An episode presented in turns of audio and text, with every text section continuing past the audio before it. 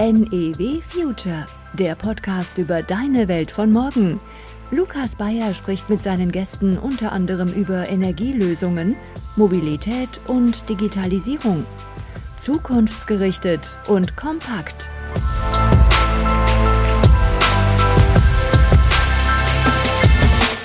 Wenn man dann schon früh mitbekommt, wie ganze Dörfer weggebaggert werden und äh, wirklich teilweise hunderte Meter in den Boden gebaggert wird, um Braunkohle zu gewinnen, um das dann zu verstromen, da fragt man sich dann doch schon hier und da, ist das der richtige Ansatz oder leben wir nicht mittlerweile auch ähm, in der Gesellschaft und in der Technologiegesellschaft, wo man das auch anders lösen kann? Unser Anspruch ist, der beste Arbeitgeber im Cleantech-Bereich äh, zu sein.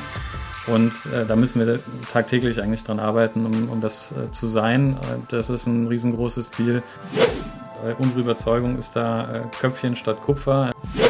Das ist, glaube ich, nicht mehr ganz so wie vor vielleicht 10 oder 20 Jahren, wo, äh, wo die goldenen Aschenbecher noch, äh, noch auf der Vorstandsetage hingen. Das ist heute mittlerweile auch alles ein bisschen anders.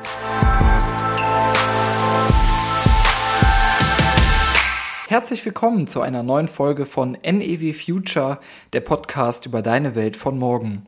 Nachdem die vergangenen beiden Folgen quasi Spezialfolgen waren, geht es heute mit einem Thema weiter, welches die Energiewirtschaft schon lange beschäftigt und auch noch lange beschäftigen wird.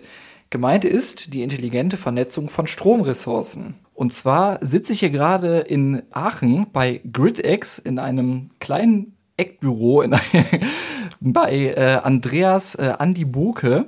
Und ganz kurz zu GridX. GridX ist ein Unternehmen, das das Ziel verfolgt, die Energiebranche zu digitalisieren. Ähm, das Unternehmen will Ressourcen miteinander verbinden und erneuerbare Energien überall zugänglich machen. Aber darauf gehen wir später noch ein. Andi, war das erstmal so korrekt, was ich gerade erzählt habe zu den Zielen des Unternehmens? Ja, Lukas, vielen Dank erstmal äh, auch für die Einladung. Ich freue mich total, heute dabei sein zu dürfen und das hast du sehr, sehr gut zusammengefasst, ja. Perfekt. Bevor wir auch noch mal auf dieses Thema näher eingehen, ähm, möchten wir dich zuerst ein bisschen besser kennenlernen. Und zwar möchte ich, dass du dir mal vorstellst, dass du vor einer Schulklasse stehst, sagen wir mal achte Klasse. Wie würdest du den Schülerinnen und Schülern erklären, was du beruflich machst, in einfachen Worten? Ja, also ich würde, äh, glaube ich, zuerst mal fragen, wer alles denn schon mal Solaranlagen gesehen hat. Und da hoffe ich, dass äh, fast alle Hände hochgehen würden in der Klasse.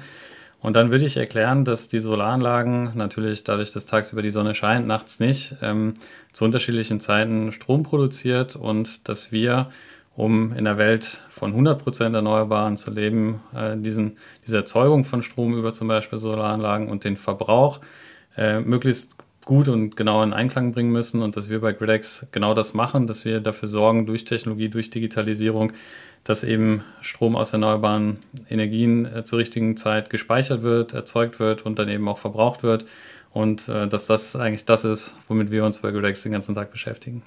Es ist ja ein Thema, was, was aktuell auch täglich besprochen wird, was in der Energiebranche sehr, sehr präsent ist. Wenn du jetzt mal auf dich schaust, was motiviert dich jeden Tag aufzustehen und diesem Beruf nachzugehen? Was sind so deine, was ist so dein persönlicher Antrieb? Ja. Also wie du ja weißt, äh, bin ich, bin ich in Grevenbruch groß geworden. Für alle Leute, die Grevenbruch nicht kennen, das liegt in der Nähe oder zwischen, zwischen Düsseldorf und Aachen, würde ich sagen. Äh, Grevenbruch ist bekannt durch Tagebau Garzweiler, äh, größtes Braunkohleabbaugebiet in Europa, zweitgrößter CO2-Verursacher in Europa. Und wenn man dann schon früh mitbekommt, wie ganze Dörfer weggebaggert werden und äh, wirklich teilweise hunderte Meter in den Boden gebaggert wird, um Braunkohle zu gewinnen, um das dann zu verstromen, da fragt man sich dann doch schon hier und da, ist das der richtige Ansatz oder leben wir nicht mittlerweile auch ähm, in der Gesellschaft und in der Technologiegesellschaft, wo man das auch anders lösen kann? Und ähm, nach dem Studium haben mein Mitgründer David und ich uns einfach gefragt, okay, was, was wollen wir machen mit dem, was wir gelernt haben und auch einfach mit unserer, äh, mit unserer Energie und, und Zeit und Arbeitskraft. Und da lag eigentlich für uns nahe, was mit Impact zu machen, also irgendwas zu machen, was den, den Status quo verbessert. Jetzt vielleicht nicht die nächste Dating-App zu entwickeln, sondern äh, grundsätzlich ähm, daran anzuknüpfen, wie wir Energie erzeugen, verbrauchen und damit auch ein gesellschaftliches Problem zu lösen. Und das motiviert jetzt nicht nur mich, sondern glaube ich auch alle äh, fast 100 Mitarbeiter bei Gridex. Und das ist ein total cooles Umfeld, wo man, glaube ich, gesellschaftlich gerade in der jetzigen Situation enorm viel beitragen kann.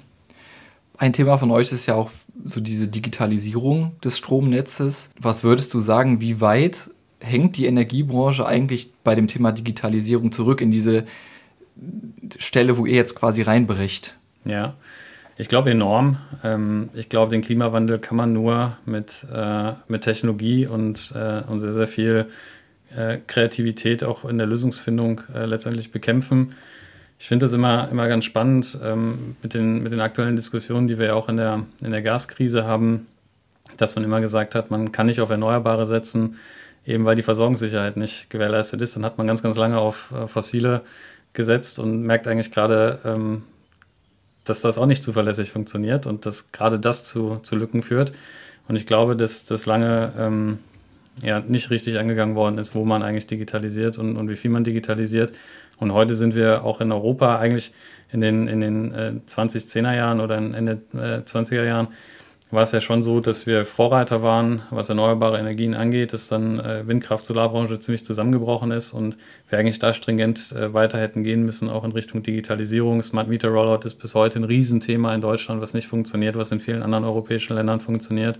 Das heißt, ich glaube, wir äh, gerade in Deutschland aus der Mitte von Europa heraus haben noch einige Hausaufgaben zu tun, was das Thema Digitalisierung äh, in der Energiebranche angeht. Ich habe in der, in der Vorbereitung auf diesen Podcast ähm, auch ein, ein anderes Gespräch gehört und zwar hat dein äh, Mitbegründer von GridX David bei dem Podcast Utility äh, 4.0 von äh, Timo Eggers, viele Grüße an dieser Stelle, ähm, darüber gesprochen oder beziehungsweise angesprochen, dass das Problem des Energiemarktes ist, dass dieser sehr fragmentiert ist, gerade länderübergreifend. Das hat er vor 24 Monaten gesagt. Zwei Jahre liegen dazwischen. Ja. Hat sich das mittlerweile zum Positiven verändert oder würdest du sagen, das ist eigentlich immer noch genauso wie vorher? Also ich glaube, der Energiemarkt äh, als solches, der ist ja recht stark reguliert. Das heißt, Veränderungen im, im Marktdesign selber kommen nur sehr langsam an. Äh, das heißt, diese fragmentierten Märkte, die wir äh, vor zwei Jahren gesehen haben, die sehen wir, glaube ich, immer noch ich glaube, die Erkenntnis ist schon da auf, auf politischer Ebene auch äh, und, und regulatorischer Ebene, das mal zu verändern. Und da gibt es einige gute Ansätze. Jetzt sind wir da aber schon in einem Marktsegment, der ja für viele Bereiche des alltäglichen Lebens äh, Wohlstand sichernd ist und einfach funktionieren muss. Also ich glaube, das ist jetzt auch kein, kein Markt, den man einfach mal von heute auf morgen so komplett umwirft, sondern das muss auch behutsam gemacht werden und mit viel Vorsicht. Aber grundsätzlich sind wir immer noch in einem sehr, sehr fragmentierten äh, Markt, auch was Europa angeht was mit Sicherheit auch, äh, auch Schwierigkeiten auch in der aktuellen Situation mit sich bringt. Wenn wir uns mal eure Produkte bzw. eure Leistungen als Griddex angucken, liefern die vielleicht dann auch einen Teil der Lösung dieses Problems? Also wo setzt ihr da an?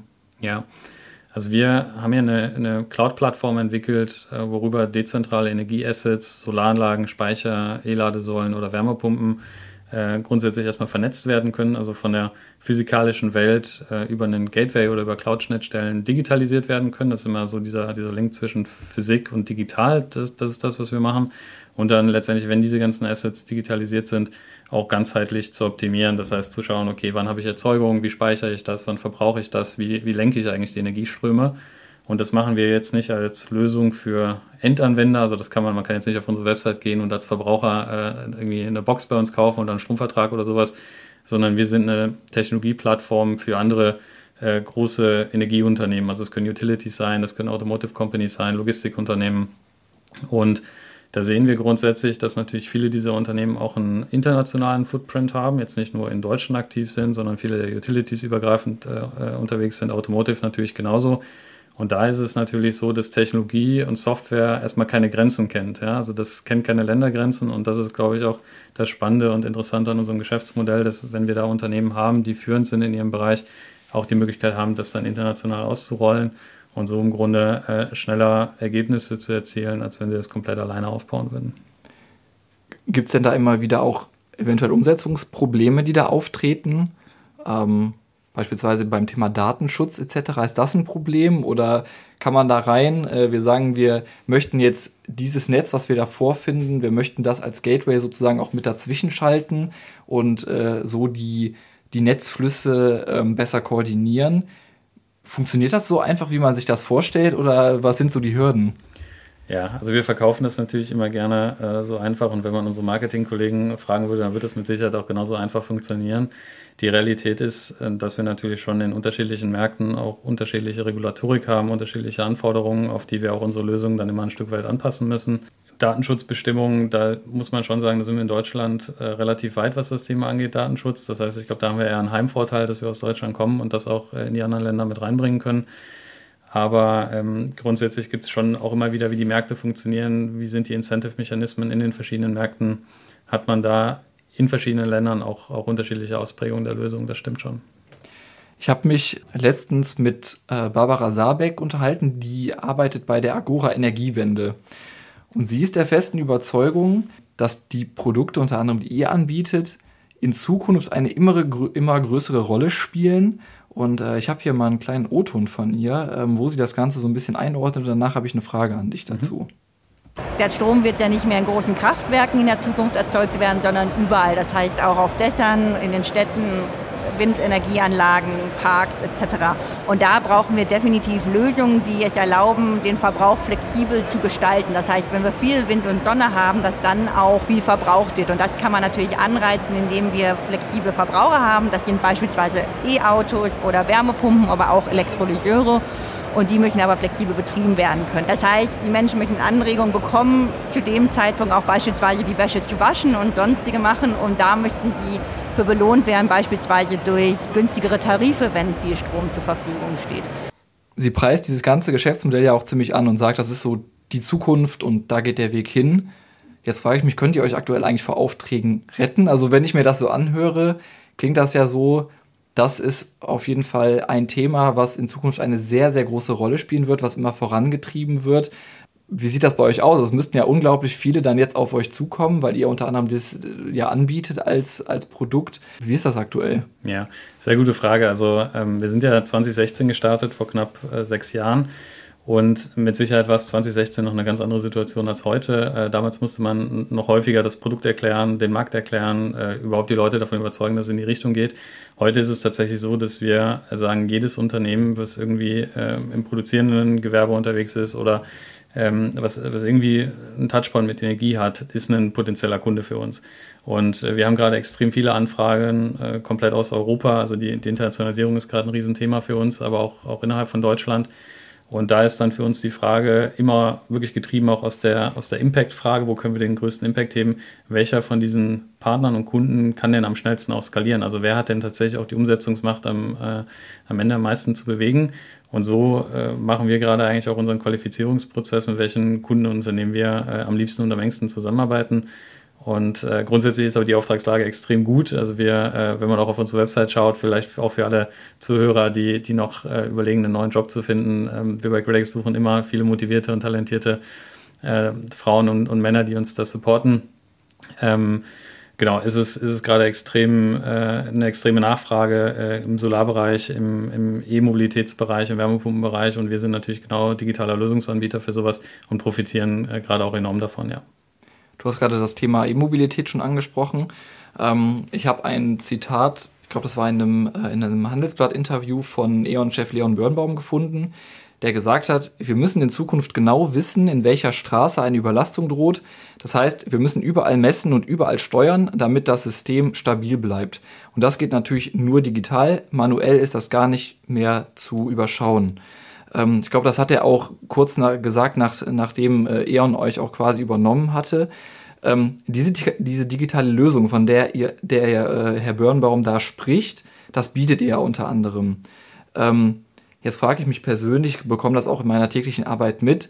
Es geht um das Thema äh, Netzüberlastung. Wenn wir uns zum Beispiel das Thema E-Mobilität angucken, wie seht ihr das? Also ich meine, ihr könnt es digital steuern, aber kann man diese Überlastungsgefahr, die es eventuell geben könnte in den nächsten Jahren, mit diesem System überhaupt steuern oder ist das was, was in, in, in Zukunft ein Risiko darstellen könnte, vor dem wir einfach stehen? Ja, also ich glaube, es gibt ja immer zwei Extremwege. Es gibt äh, den, den einen Extremweg, äh, im Grunde alle Straßen, die wir so haben, äh, gerade in, in dicht besiedelten Städten ist das sehr, sehr schwierig aufzubuddeln und mehr Kupferkabel da reinzulegen, also dickere Leitungen, um, um mehr Energie transportieren zu können.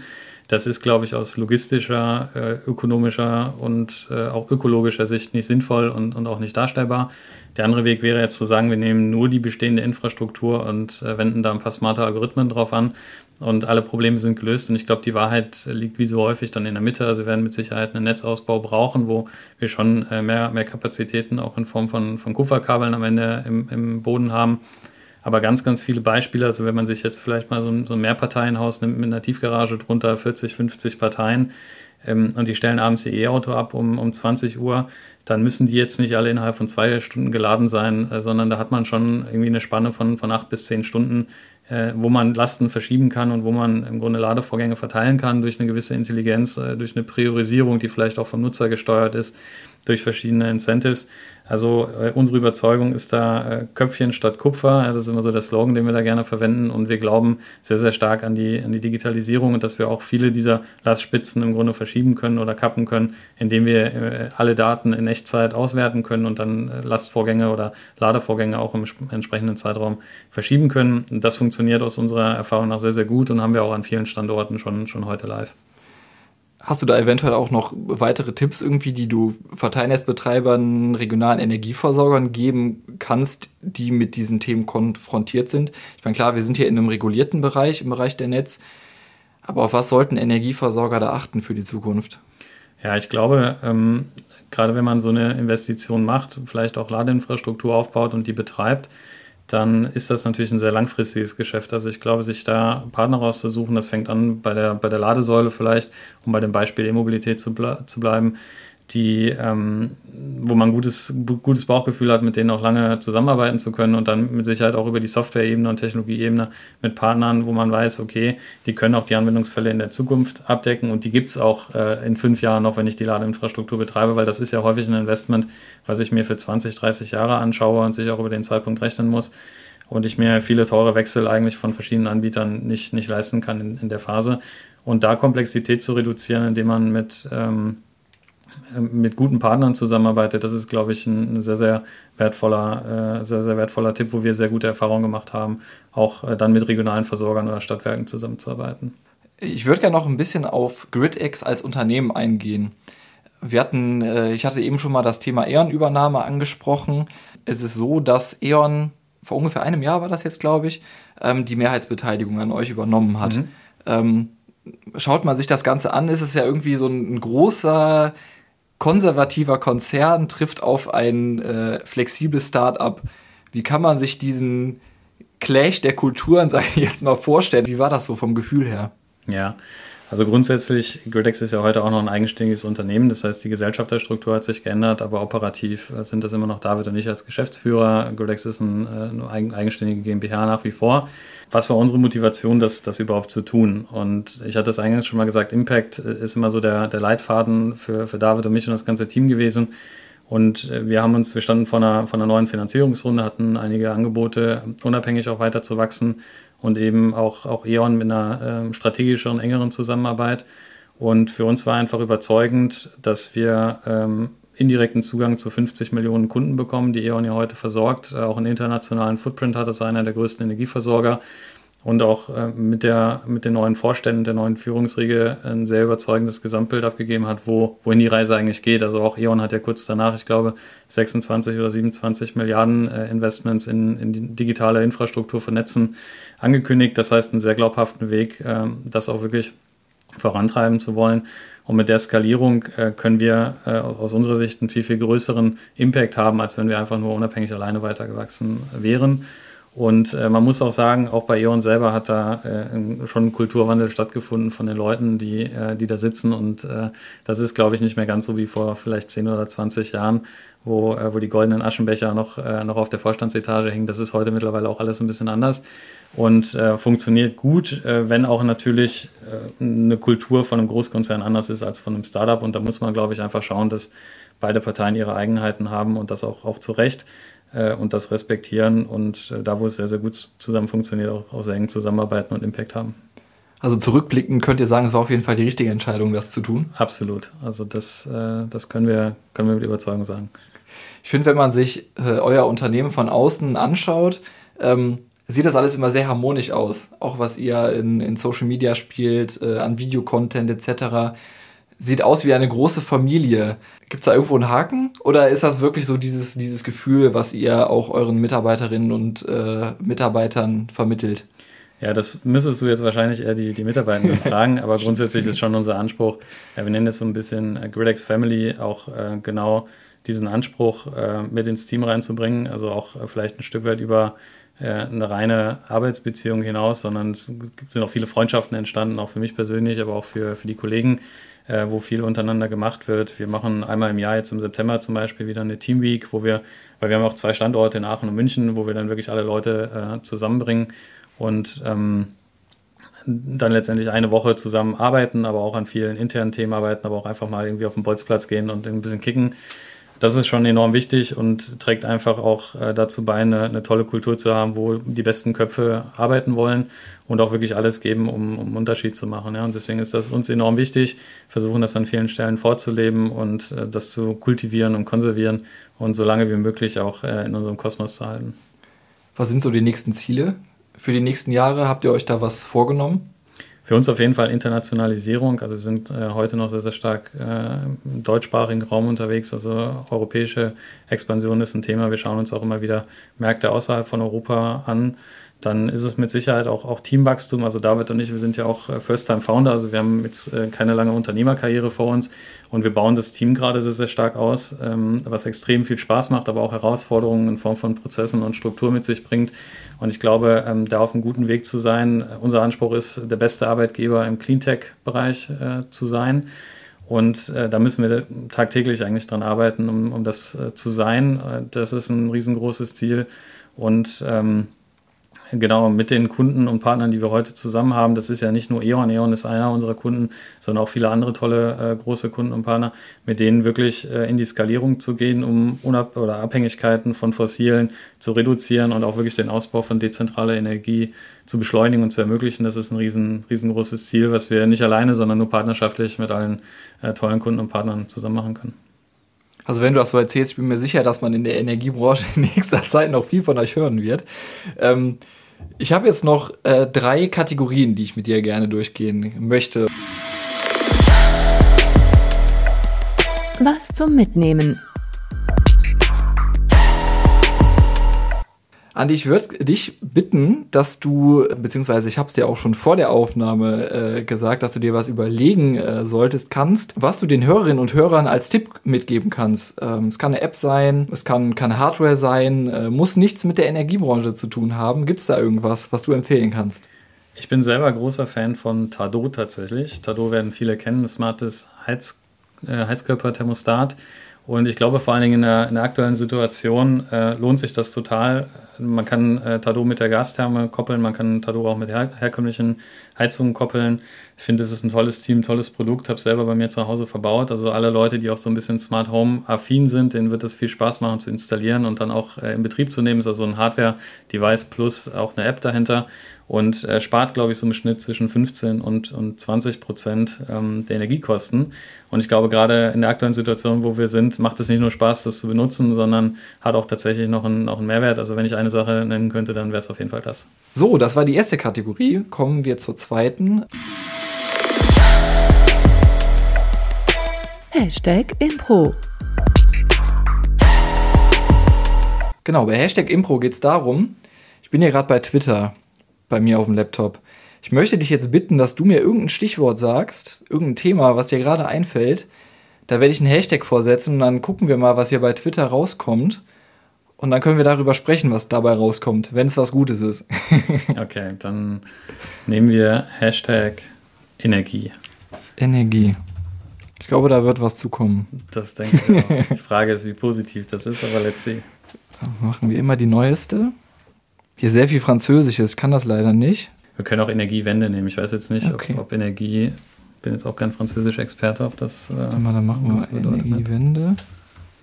Okay, da ist jetzt der erste Tweet von einem User namens Gehirnathlet vor zwei Minuten. Das Dumme ist nur, dass bei der Energiewende viele nur an Strom denken.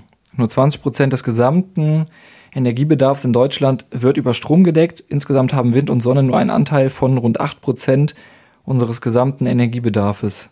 Da liegt das Problem. Stimmt das so? Ja, Riesenthema. Ne? Also wenn wir über äh, Energiewende sprechen, dann müssen wir eigentlich auch mal über Sektorkopplung sprechen, also Mobilität und mit Sicherheit auch, auch Wärme. Wärmewende ist ein, ist ein Riesenthema. Also äh, Wärmepumpen gibt es ja gerade auch äh, große, äh, große Diskussionen zu. Ziel sind 500.000 Wärmepumpen, glaube ich, in 2024 zu verbauen. Und mit Sicherheit muss man äh, das Thema Energiewende aus einer ganzheitlichen Sicht betrachten. Ich glaube, was schon ein Thema ist, wenn man ein bisschen in die Zukunft spult, dass viele der heute vielleicht eher auf fossilen basierenden ähm, Energieträger in Zukunft Strom sein werden. Also wenn man äh, sich jetzt kein neues Problem wieder schaffen möchte, dann muss man schon ein Stück weit drüber nachdenken, wenn wir jetzt in Zukunft alle E-Autos fahren und wenn wir alle Wärmepumpen zu Hause haben, dann muss der Strom auch irgendwo herkommen, am besten aus grünen Quellen.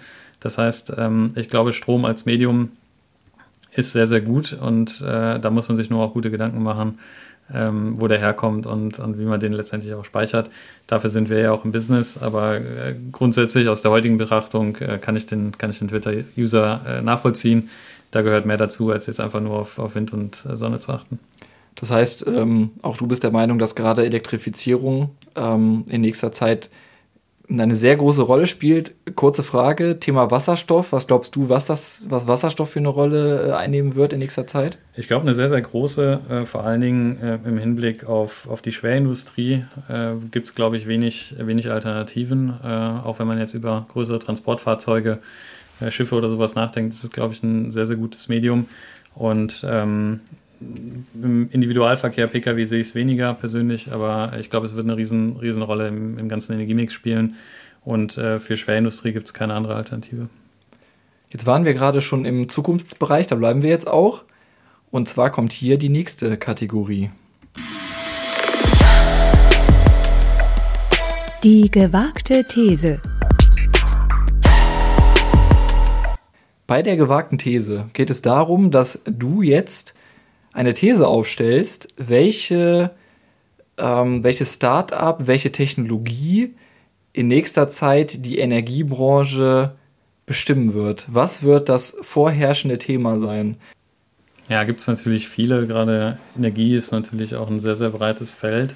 Ich glaube, je stärker wir elektrifizieren, desto wichtiger wird vor allen Dingen auch die Speicherung werden. Äh, dann haben wir natürlich mobile Speicher in Form von Autos, aber ich glaube auch, dass stationäre Speicher eine Riesenrolle spielen und ich glaube auch, dass der ganze ähm, Kreislauf drumherum, also ähm, Recycling von den Systemen Second Life-Anwendungen, äh, dass die e-, extrem relevant werden und äh, würde deswegen, äh, wenn ich eins auswählen müsste, mich wahrscheinlich im Batteriespeichersegment äh, bewegen dann würde ich sagen, schauen wir uns in ein paar Monaten beziehungsweise vielleicht sogar Jahren dann in diesem Bereich an, wo wir da stehen.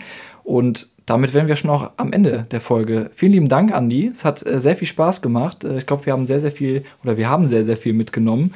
Und dann würde ich sagen, hören wir uns bei der nächsten Folge von NEW Future und damit verabschieden wir uns. Vielen Dank. lieben Dank. Danke, Lukas. Ihr möchtet keine Folge von NEW Future mehr verpassen? Dann abonniert den Podcast jetzt in eurer liebsten Podcast-App. Und lasst uns auch gerne eine Bewertung da. Darüber freuen wir uns besonders.